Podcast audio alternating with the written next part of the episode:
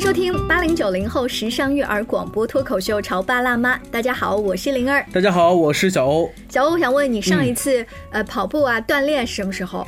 哎呀，那恐怕还得时间往前倒推到一年前。哎，我跟你说，我最近啊买了一个游戏机，就那个 Switch，啊还有那个健身环。我发现就是买回来之后呢，我完美的替代了健身卡，啊就是在家里也可以全家运动起来。就相信我啊一阵风一定会吹过的我。跟你说，我最近身边有我老想买那个了。我最近身边有榜样的力量了，我今天就把这个榜样请到我们的直播间里面来。顾旭顾老师，欢迎您。大家好，啊，顾老师是我们潮爸辣妈的一位呃叫做黄金段的嘉宾。呃，他一般是分析心理学的问题，对但为什么我一开始说健身的时候，我把他请来说我是榜样的力量？因为他曾经在朋友圈里头写了这么一句话，他说：“运动啊是生命的滋润剂，健身是对生命的投资，生命在运动中延续，健康在锻炼中加固。”略略显油腻啊，呃，比较符合顾旭老师的年龄。哎，但是呢，顾旭老师现在外形的改变早就不油腻了，是这个体脂率降低的很厉害而。且我跟你讲，今天他做客直播间穿的这件 T 恤的颜色，是我们这一季女孩子我们去买衣服的时候发现香芋紫啊、深紫色。我刚还跟他说，这个坏生的。你跟我们说说，为什么你最近频繁的进出健身房？对，实际上这个呢，也是一个很多人都想了解的信息啊，因为确实，这个我以前的状态呢，就是比如说身高一米啊七五，嗯，我的体重呢是一百五十五，嗯，现在呢我的体重是一百三十五，嗯哇，体脂率是呃体脂率呃下降了非常多，嗯，完完全正常的，嗯，花了半年的时间改变，我大概每周去健身房去两次，那还好，一次大概一两个小时吧，啊。嗯，一两个小时，但那看来效果非常好。看来你平时对饮食也有很多的控制了。对饮食肯定是要控制的啊，嗯。比如说以前晚上呢，就是尽量的就是少吃一些油的东西嗯。啊，还有呢就是，实际上我还是喜欢吃牛肉的，嗯。啊，牛肉这个还是不错，哎，高蛋白健身的。人爱吃牛肉好呀。对对对，而且这也是教练也大力啊提倡。嗯然后呢，这个最关键的一点吧，每次只吃原来的八成饱。嗯，哎，那我就呃像很多呃这个呃养生的记者问一个问题一样，嗯是什么促进了你突然在半年前转念的一瞬？哎，这个东西说来话长，但是呢，我可以简短的说两点。啊第一点是。半年前，嗯。我跟别人打赌来着。哎呀，我旁边有一个比我大十岁的女性，啊一个咨询，她也是个咨询师。啊，一个老大姐，对老大姐，然后啊。她通过两三年的这个健身，嗯。然后呢，我们在一起这个吃饭的时候，他在旁边跟我讲说：“你看看，你看看我的肌肉。”哦，一个老大姐，对，撩起了她的胳膊，让你看看老大姐的肌肉，肌肉哇！然后我说这是碾压式的羞辱对。对粘着数，然后那个我，然后他跟我讲说，我现在引体向上，我可以做十二个。哇，一个，我们再说一遍，一个老大姐，对对对对对。然后呢，我的那个呃另另外一边呢，是一个比我大十六岁的，是我的一个老师。嗯。然后呢，我们两个一块儿出去游泳，他一口气游了一千五，我一口气使出吃奶的劲儿，才游了八百。我就在那一刻当中，我觉得你看，第一，我说了，我不跟年轻人比，嗯啊。但是年龄大的如此的碾压我，也让我实在受不了。然后当时我就有感慨嘛，然后正好我们那帮咨询师们就跟我打了个赌，啊，实际上这个赌呢就跟我讲说，一年之后，嗯。啊，然后说你这个如果能够跟那个老大姐一样，能做十二个引体向上，我们就请你一起请你搓一顿。啊，嗯。然后呢，我当时呢 一冲动我就答应了。嗯，然后我去了健身房之后啊，找那个教练，那个教练听说之后呢，听说你的动力，听说了我的之后呢，然后他就以一种好像很悲哀的眼神看着我。说你这一年之后肯定输。对，然后因为这个诱惑不大，就是说只是一顿饭而已，对对对对，他的那个眼神也刺激了我。嗯，实际上我等于是受刺激了。嗯，你说这才健身的。就是我们往往是受刺激了，有了刺激之后才会有了这个动力，嗯，包括这个刺激有可能是失恋的动力，嗯，或者是你比如说有一个婚礼或者要婚纱照啊，想让自己变得更好看啊之类的，但那些更具体，或者说更。呃，年轻一些，但是你知道，在披荆斩棘的哥哥这样子的年纪的顾老师，然后还愿意接受这样小儿科的挑战，说打赌这样的游戏，你在坚持的过程当中，呃，也应该会遇到一些难题吧？对对对，这就是我们心理学当中嗯所说的，就是我刚才讲的那些都是表面的，嗯其实都是不可信的。哦，它更深层次的东西，作为咨询师来说，我们都是有自己的督导师，嗯，对吧？我们也会做深入的一些对跟自己、跟自己的一些沟通和对话。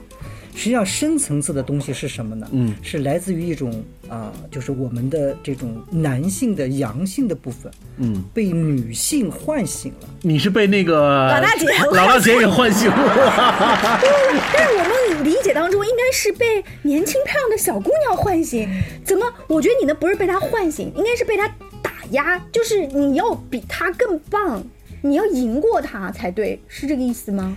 实际上，很多人都觉得我是被那个老大姐唤醒的，其实还是我是被我女儿唤醒的。啊，因为我的女儿，她这个毕业之后啊，本来我们以为她可以找一份很好的工作，啊，但是呢，他更愿意做一些现在比较时髦的一些啊，这个比如说类似于跟直播啊、跟什么之类的有关的年轻人喜欢的哎、东西。对对对对，她嗯。会做很多的尝试。嗯，我觉得他大学毕业之后愿意做更多的一种尝试呢，我觉得我。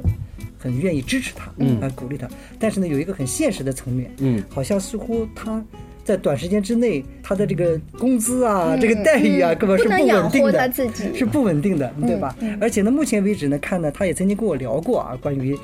呃，这个工作上的事情啊，这样未来的事情啊，发现他现在整个人还是处在一个相对有一些迷茫期，嗯。啊，对。然后呢，我就会鼓励他和支持他啊，对我说你做什么都可以，嗯，只要你是你自己喜欢的，嗯。啊，对，在这个过程当中，我安慰了他，换句话讲，也给了我自己的一个压力。那什么压力呢什？么压力？就是我好像得多挣点钱，嗯，我好像得多健康一点，我好像得 你要努力的给自己的小棉袄里头多充点鸭绒，对对对 让让棉袄更保暖。对对对因为那句背后说有爸爸呢，这句话对对是要有，分量的。对对对啊，这个实际上是我给自己的一个深入的一种觉察嗯。啊，就是我觉得实际上在这个过程中，我觉得我需要自己更健康一点，是。对，然后我需要自己呢在状现对态更好状态更好一些，这样子的话呢，我好像能够保持一种平衡，嗯。啊，对，实际上这个是比较深层次的啊。另外还有一个层次呢，就是包括我也说了，我的太太啊，她是最近也她也比较喜欢。这个呃插花，嗯，嗯，还有茶道，好美的啊，对爱好、哦，就是这些东西，她特特别喜欢啊。那他但是呢那这又怎么刺激了你呢？对，因为这个她的学费我要掏，那这个也就是说，那作为一个爱妻子的老公，我一也要好好工作挣钱，二我也要有一个好的身体状态去迎接我的工作。对对对对对。哦然后呢，这个呢，实际上从某种程度上来讲呢，也是促成了我一个，就是我对自己实际上是你的健康啊，嗯，对吧？你的状态啊，嗯各个方面，可能你需要更有动力啊。哎，顾旭老师，您说的这个心里头的这些转变啊，你知道，在我看来哈，很多人在面对家庭出现的这些状况的时候呢，更多的会是一种产生焦虑的方式来面对。或者就干嘛呢？就是今天我不是去锻炼身体，啊而是我去加班。我去，对，多挣一点钱就是他用一种面对焦虑和解决焦虑的其他的方式来面对，倒不是像顾旭老师这样，他能够觉察。之外呢，给出一个直接的一个最健康的方式，这是什么原因让你会有这样的想法呢？这是不是因为学心理的就跟别人不一样？对，做心理咨询最核心的东西是我们管它叫做这个觉察自我，活在当下嘛。嗯，就是当下就是很现实。嗯，就是说我们做的所有的一切不是为了呃在那里头不断的分析啊、嗯啊，不是这个意思。我们所有的目的只为了一个在当下更好的了解自己的需求，嗯，保护自己，满足需求。嗯，啊，这个是很重要的那至少你在满身。至少你要了解你现阶段的需求是什么。对对对，而且你要满足它，你要用你的具体的行为去满足。嗯，也就是换句话讲，我们不仅仅是在认知上有调整，嗯，一定要在现实生活当中，你在行为上也一定要有调整。那我们来看顾老师他刚自己的例子，就是说，哎，我发现我需要一个更好的经济基础以及更健康的身体，这是我捋了所有的思路，发现这是切切实实这段时间的需求。于是我要为此做一个调整，就是那赚钱这件事情不是一蹴而就的，但是锻炼身体，我可以立马去报名啊，我可以去跑起来呀、锻炼起来，是不是这么一个理解？对对对，非常好的，因为这就是一种行为上，我们实际上更关注的是在现现实生活当中，用行为的改变，嗯去造成一种结果上的改变。嗯啊，这个是很重要的。嗯，我举个最简单的例子啊，比如说有一个孩子啊，他实际上整天打游戏，熬夜熬得很晚，啊，然后第二天就犯困，上课的时候呢就很专注力也不够，学习成绩也不好。家长呢跟他沟通了，然后他也不觉得这个学习有什么，家里边，呃也挺有钱的啊，自己的未来好像似乎没什么可焦虑的。后来经过老师啊，包括其他的一些跟他关系呃不错的一些亲人跟他进行在一起沟通，他后来发现了自己有一个什么，就是哦，原来我的未来跟我自己是有关系的，嗯。啊，我需要为自己的未来去这个努力的学习。嗯。他的思想上确实能够意识到了这一点，嗯。认知上确实做了一些改变，但是呢，他晚上还是熬夜，嗯。然后第二天呢还是犯困，哦他的行为上并没有什么太大的改变，嗯。所以呢，他的学习成绩也不可能有太大的提高。这就是我们讲的认知上改变了，啊但如果你在行为上没有改变，是，结果是所以不可能你看啊，哎真的思行合一啊，真的是很难的一件事情。这好像我们做节目经常讨论那些育儿的什么小方法，说妈妈，你们现在意识到要尊重孩子哦，要信任孩子，意识上我知道了，知道了，但是还是不断的给孩子提各种各样的要求，对对不对？对，这就是我们讲的，就是说你的认知上改变了，行为上不改变是没有任何结果用的还有一种呢，就是行为上改变了，认知不改变也是没用的。嗯，打个比方，比如说有一个父母，然后给女儿介绍一个对象，但是呢，这个女孩呢对他就是没有感觉，然后呢，这个男孩呢约她，她也不出去。然后父母就很生气啊！你凭什么不出去啊？人家对你怎么不好了？嗯他哪一个哪点不如你的意啊？你为什么不出去？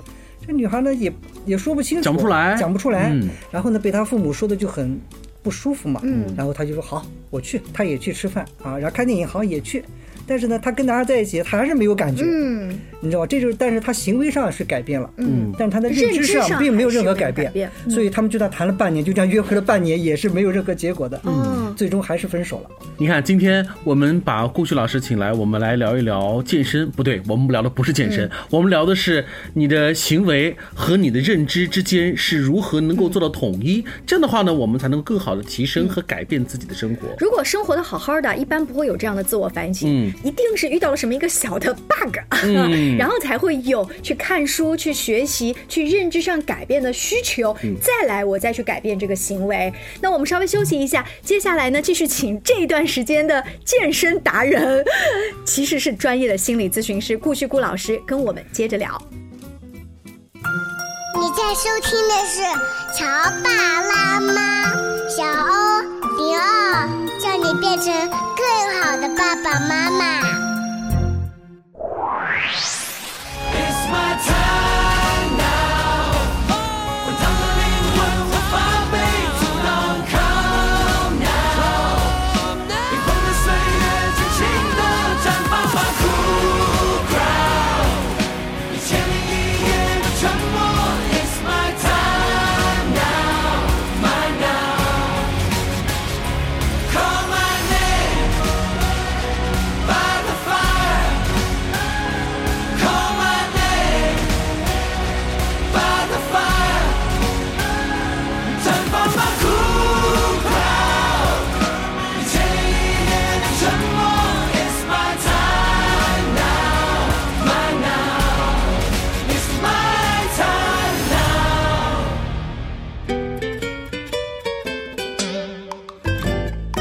欢迎回来，这里是潮爸辣妈。你现在听到的这首歌曲的名字叫做《Call Me by Fire》，它这个歌曲是《披荆斩棘的哥哥》，嗯，啊、这个新的综艺节目的主题曲《Call Me by Fire》，嗯，什么意思？火啊，要用火的方式来召唤我。披荆斩棘的哥哥这一个综艺节目，它是一改我们以前想象着男团的那一种二十加甚至十几加的这些啊小、小男生们鲜肉哈小鲜肉们。啊但是我看了这些哥哥们，也还是各有各的魅力。嗯呃，为什么在我们今天请顾老师在直播间聊他的健身的时候会提到这个综艺节目因为？顾旭老师也是我们身边的披荆斩棘的哥哥啊。哎，顾老师跟我们说说你在健身房现在，比如说打赌的那个引体向上能做多少个了？我现在可以做二十个，这个可能打主饭是几食。吨了啊？这个几顿的量了。嗯，我们的这个教练也很，假如说你现在已经成为我们这个会员当中的明星了呃佼佼者，对嗯然后呢，这个很多会员也不服气嘛，嗯嗯，然后呢过来跟我 PK 一下，哦反正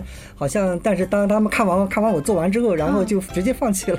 哎啊，，你觉得是你天生还是比较有运动细胞，还是说你在这个健身房里怎么就做到披荆斩棘了呢？对，这里边实际上不是也谈不上是披荆斩棘啊，实际上是自己的内心呢还是有一些方法的，嗯。啊，比如说在我们心理学当中经常会用的一些意向方法，嗯。啊，比如说当你已经感觉到不行了的时候啊，这个时候呢，可能我们会意向一个场景，嗯。啊，比如说印象呢，比如说包括引体向上吧，比如往上拉，啊。你拉到第八个的时候，好像你已经没劲儿了，嗯但这个时候我脑海中会想象一下，就是我在悬崖边上，嗯。如果呢，我如果不使劲，我可不上去，我可能就会掉下去。嗯当你脑海中会有一些这样子的意象的想象的时候呢，嗯好像你能多拉那么一两个，嗯但是就那多拉的那一两个。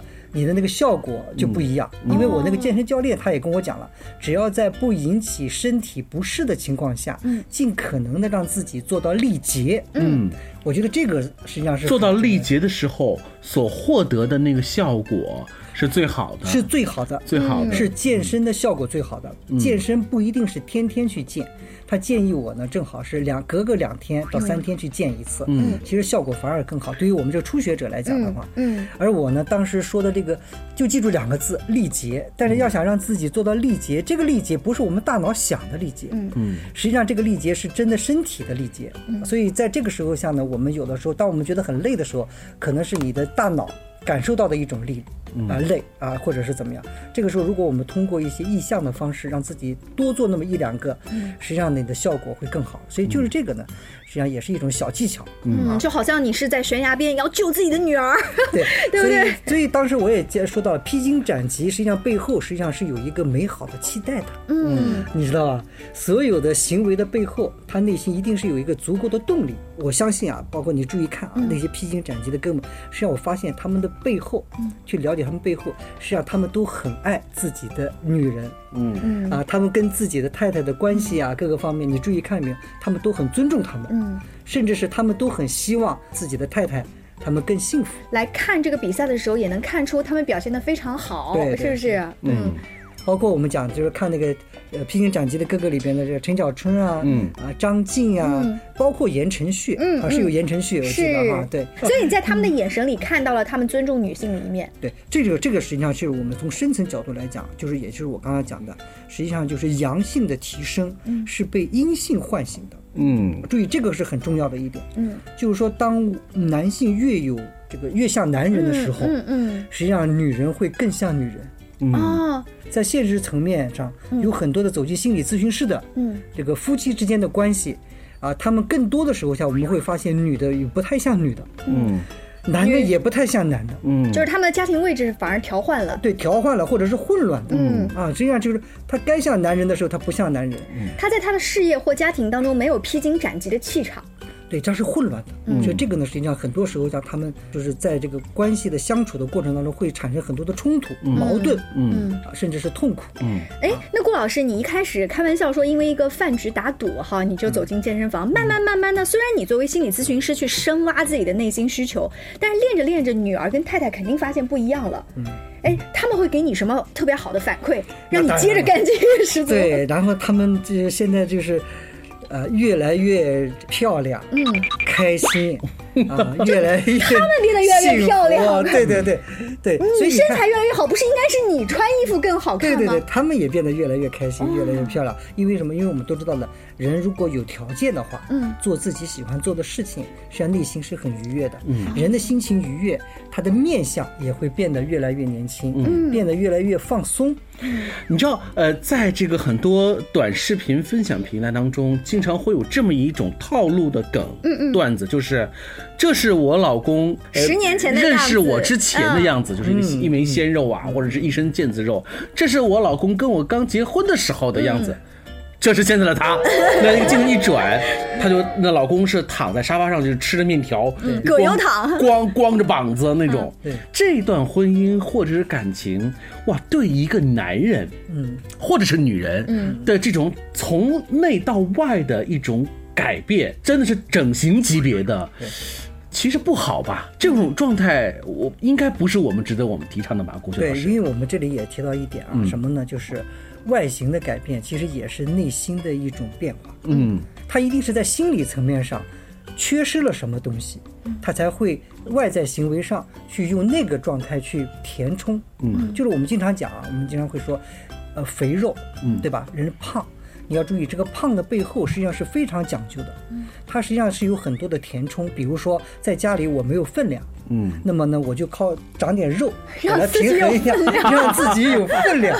对，包括身体当中还会分泌出一种皮质醇，它是压力的一种体现。对啊你当你有压力的时候，想要去吃一些热量更高的东西啊东西，对对这样的话也会让自己变得更肥胖。，对，还有呢，我们经常讲肥胖的背后还有一个是什么呢？就是一种焦虑嘛。嗯就是说如果我觉得不安全嗯啊，或者是在现实生活当中我能够掌控的东西太少了。嗯，注意，一个人在现实生活中你掌控的东西太少，你会有内心会产生不安全感的。嗯，那么这种不安全感会让你用脂肪来作为一种填充。这是动物的本能。对对对，这就是我们讲的潜意识里边的东西。嗯那么怎么叫做掌控感越来越少呢？比如说什么都听太太的，嗯，什么事情都要，或者是什么事情他想做，太太不让他做，啊，这个时候他的可能掌控感就所以这个男人的动能就会越来越低。